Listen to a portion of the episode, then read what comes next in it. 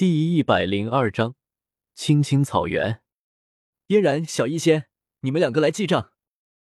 看到法马等人傻呵呵的答应了，萧贤心里暗笑不已，连忙对着小医仙和纳兰嫣然招手道：“嗯。”闻言，小医仙和纳兰嫣然点了点头，答应了下来。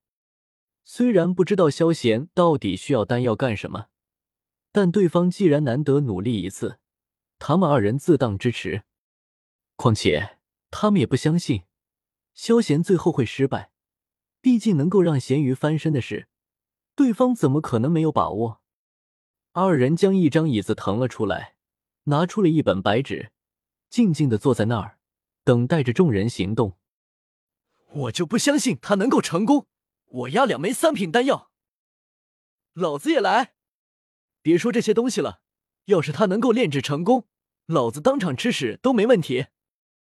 葛长老说的没错，炼丹可不是儿戏，哪有那么多可能？虽然七品丹药分开不太可能，但这种好事，身为加玛帝国赌王的我，必须掺和一笔。我押三本玄级下品斗气，我也要下注。一时间，大批的人马。向着纳兰嫣然和小医仙涌去，两个人明显有些捉襟见肘，忙不过来。萧炎，你他妈还磨叽什么？还不快点练完，过来帮忙！看到小医仙二人手忙脚乱的样子，萧炎眉头一挑，顿时朝着参赛者中四平八稳炼着丹药的萧炎喊道：“卧槽！”被萧炎的话吓了一跳，萧炎差点炸炉。愤愤不平的瞪了萧贤一眼，随后压根没有理会萧贤，专心致志的练着他的丹药。萧炎，你特么飘了！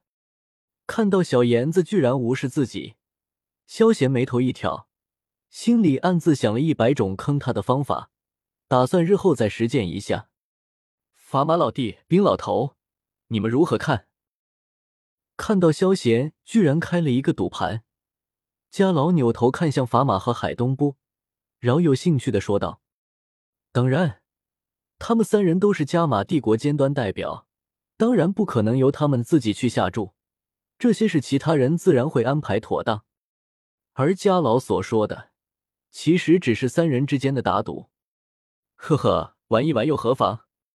海东波撇了撇嘴，不甘示弱的回道。话音刚落。海东波掷地有声的声音又响了起来：“我压十枚五品丹药，赌萧贤胜。”丁老头，你这么有把握？看到海东波开口就是十枚丹药，赌萧贤胜，法马眉头一挑，有些惊奇的说道：“你们呢？”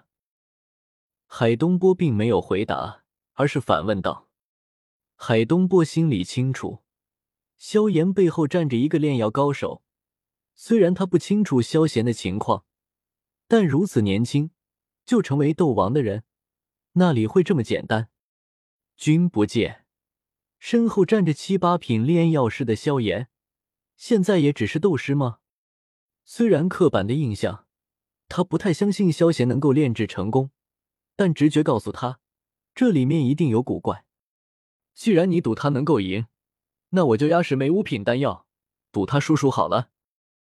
不知道是不是对萧贤产生了偏见，看到海东波这么看好萧贤，法马直接站在海东波的对立面，要让他相信萧贤能够取胜，除非他能够把丹药炼制出来，要不然他怎么也无法相信。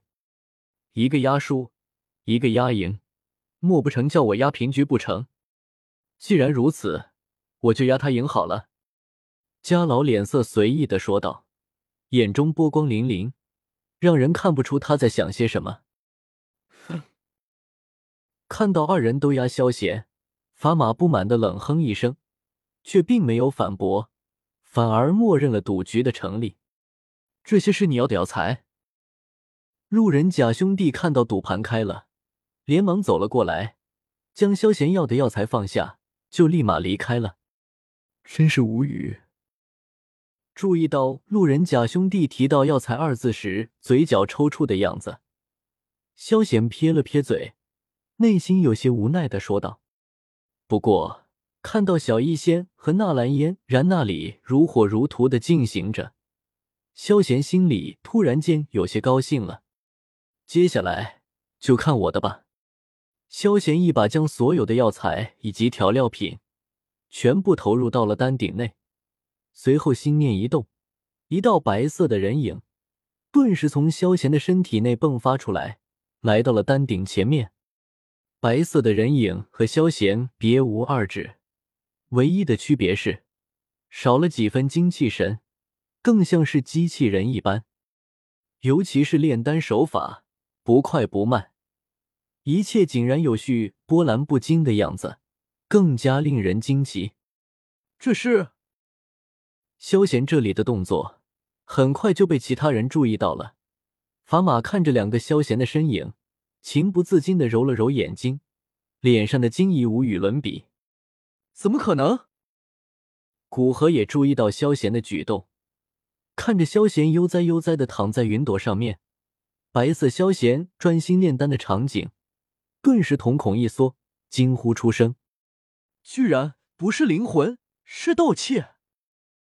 察觉到白色人影的组成，居然全部是斗气，古河再次被狠狠的震惊了一把，脸上爬满了不可思议。这是什么炼丹手法？我居然从来没有见过！相比于古河，法玛更加留意白色萧贤的炼丹手法，看到那陌生无比的控火手法。法玛心底的惊诧一点也不比古河少，而更加令他震惊的是，萧贤居然可以分化二人，一边吃着水果，一边安静的炼丹。尼玛，这是在逗他吗？如果说天使与恶魔是极端对立的话，那咸鱼萧贤和白色炼丹萧贤并存的情景，可以称得上诡异了。我去尼玛，这是什么情况？你妹啊！什么时候炼丹能够这么悠闲了？怎么我以前炼丹感觉很苦逼呢？废话，你没有别人的本事，自己活该。原本我还以为这个萧贤只是故弄玄虚，没想到还真的有一套。这种炼丹方式真是闻所未闻啊！切，你们光顾着看他了，仔细看他手上炼丹窍门，我敢肯定，大陆上这绝对没有这等手法。尼玛，他先前不会是在扮猪吃虎吧？老子他妈的都吓住了！要是让他成功了，那不是亏大了？放心，虽然他手法奇特，但想要炼制出来可不是那么简单呢。被萧贤这诡异的炼丹手法吓到了，众人心里有些惴惴不安。毕竟，大多数可都把老婆本给拿了出来了，这可是关系他们后半生幸福的事啊！本章完。